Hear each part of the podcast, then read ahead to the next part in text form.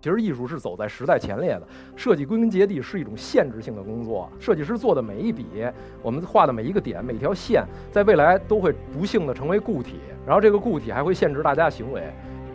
是设计把我从啊这个天马行空、天花乱坠的这个艺术的这个宇宙中带到了一个坚实的土地上，让我明白了限制是什么。越复杂的系统呢，其实就是越需要一系列更严谨的限制。所以说，一个好的设计其实就是用一组组非常严密而精密的限制，去使人的生活过得更好。但是对于我来说呢，建筑不是凝固的音乐，建筑是凝固的混凝土，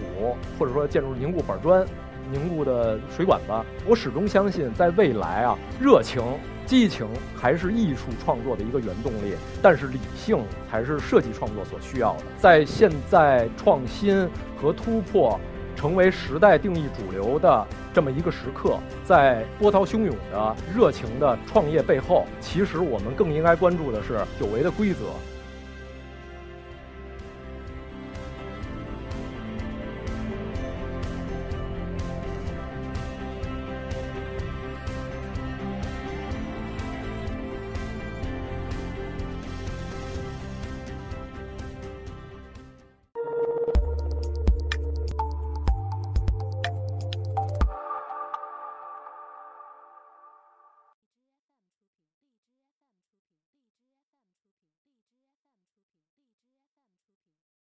我是今天的一刻 Talks，呃，讲者曹普。我首先呢是后海大人乐队吉他手。其实我不是学音乐出身的，我从小也没有弹过吉他，也没有接触过任何乐器。我是学建筑出身的，我大学和研究生学的都是建筑学专业。然后我记着后来毕业的时候呢，我被分配到一个设计单位实习吧。然后当时我们。一起，大家一起合伙画一个特别大一个大楼。其实，呃，建筑学在一个体制内，基基本上是一种流水线式的工作。我的职能就是画各种各样的花式的茅房，每天摆茅坑儿，然后墩布池子，然后这这些东西。然后最后稍微有所改变，就是过了差不多一两个月有所改变，变成熬夜摆茅坑儿。后来因为某种那个职业上的素养吧，天生具备的这些职业上的一些。呃，对自己的职业敏感的认同度，然后我就把这份工作给辞了，然后就一头扎进北京那个地下 live house，然后组起乐队，完不务正业，每天就是演出、演出、演出、排练，然后弄自己歌。但是我没想到在这条路上走的还行，然后到现在那个我们已经出了三张专辑，然后最后也嗯取得一些影响力吧。二零一一年我记得是当时我们发行了第二张专辑之后，钱依然不够花。怎么办呢？我当时要么我还是做做设计吧，碰碰运气。完，机缘巧合，我又回去了，等于又开始自己独立的接一些小型的建筑设计项目，然后开始从最最简单的、最小的那种方案做起。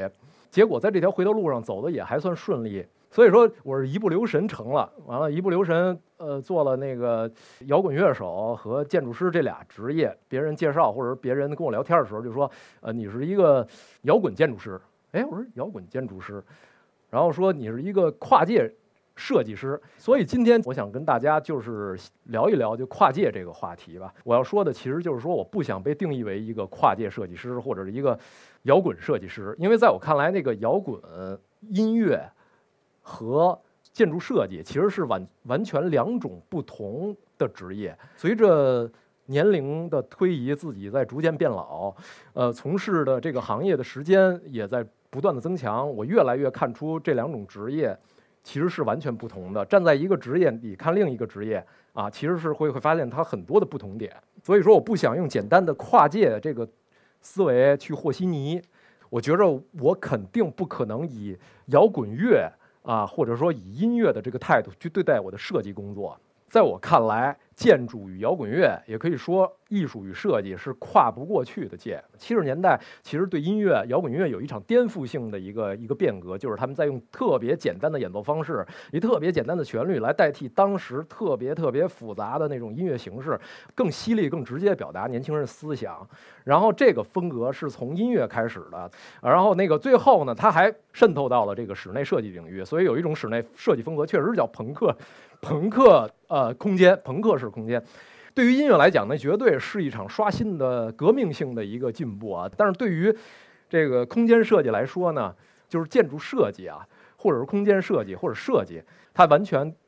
不能以风格这个词来代替的。音乐属于艺术范畴，艺术家首先可以特别任性，他可以自由，而且艺术家所要做的工作其实是不断突破自我。不断的在打破限制，其实艺术是走在时代前列的。设计归根结底是一种限制性的工作，设计师做的每一笔，我们画的每一个点、每条线，在未来都会不幸的成为固体，然后这个固体还会限制大家行为，这个其实是非常可怕的一件事儿。那如果说一个特别浪漫的设计啊，那我最后可能产生的结果会非常不浪漫。你非要把两茅坑摆得特别近，让大家彼此浪漫，这件事儿其实是不可能的。所以设计工作一定不是一个浪漫的事情，它一定不是一个就是说自由的事情，它一定是一个限制性的工作。音乐家或者艺术家的自我表达，他完全可以不顾别人的感受，对吧？我们也听到过一些自顾自、自顾自的那些音乐，但是那个那那我听不进去，这是艺术家的自我表达，他跟你没有任何关系。而设计绝对不能这样啊！设计其实是要考虑大家，是要考虑所有人，我们周边的我的甲方，完我的客户，然后使用者的要求，我不可能自顾自，你不喜欢，你提意见我还不行，我跟你急，这个是不行。所以说，一个是自我表达，一个是利群。我平时的工作呢，绝对不是天马行空的。我平时工作是非常琐碎而现实的。可能大家脑子里设计师的模样都应该是穿一身啊西装，然后手里拿着笔，在上面自由的在图纸上挥洒，最后出来的一个特别浪漫的一个结果。但是其实我们的工作完全没有这些这些东西。我平时要面对的，其实更多的是啊，我要。听取别人的意见，我要听取我的甲方，我要听取我的客户，我要听取使用者的意见，然后再把他们的意见与这个场地周围的自然环境、社会环境，比如说，呃，日照啊、太阳啊、什么那个风啊，或者说那个气候啊，或者说材料会不会变形啊什么的这些因素啊，包括呃使用者的习惯啊。还有工程造价呀，这些因素加以整合梳理，最后得到一个结果。所以，我们平时的工作其实更像一个倾听者，而更像一个别人发送了很多信息，然后我帮他们梳理的那么一个人。令我印象特别深刻的是，二零一四年到二零一五年，我们在北京的胡同的大杂院里头做过的一个特别特别小的一个项目。当时是我们在呃大杂院的腾退的空屋里头要做一个青年旅社那么一样板间，所以这事儿其实挺疯的，就是相当于我们把一个。呃，具有商业价值，就是相当于一个商业属性的一个房子，就是生生的给安在了一个呃呃老的街坊的居民的那个那个这么一个街坊的关系里头。其实大家要是去过大杂院，可能都知道那里是一什么状态。其实就是基本上就是无从下脚，空间局限性也强，大家彼此的需求呃彼此的矛盾又多。其实我们干的事儿是这么一件事儿，所以两年的时间下来，我们几乎。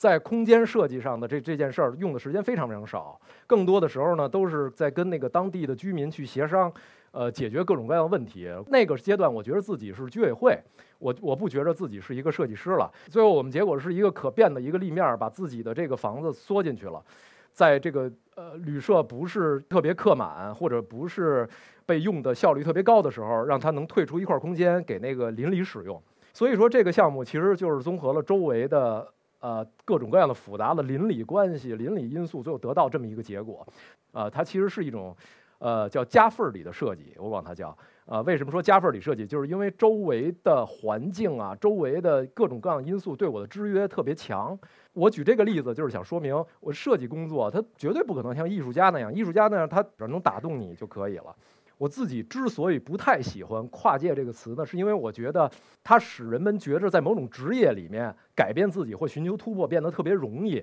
嗯，我始终相信隔行如隔山啊，就是我从事一个职业既不能半途而废，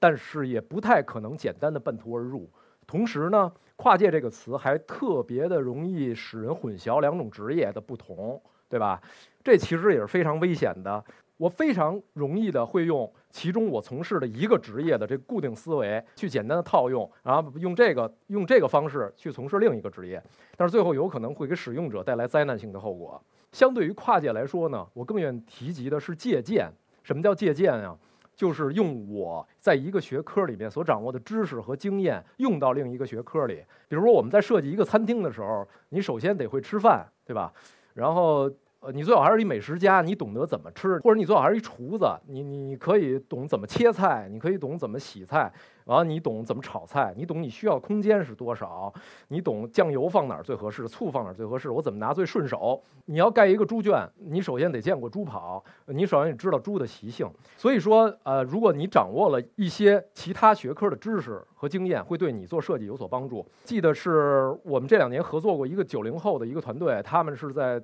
要做一系列的青旅项目，然后最后我们采取的是一种音乐节露营的方式，把音乐节的室外那露营方式直接哎把搬到了一个室内，把室内当成一片空地，我把大大小小的帐篷，啊就都全都扔进去了，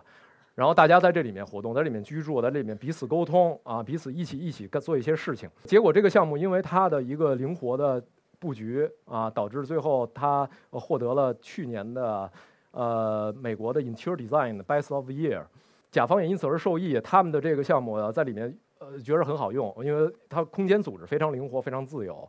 我想说的是，如果我没有这个音乐人的这个背景，我是绝对不可能有这样的想法，绝对不可能有这样的方案会出来。但是我用的手段依然是设计的，我我最后解决的问题还是最基本的问题，比如电怎么摆，然后这个呃尺寸是什么样的，空间是什么样的，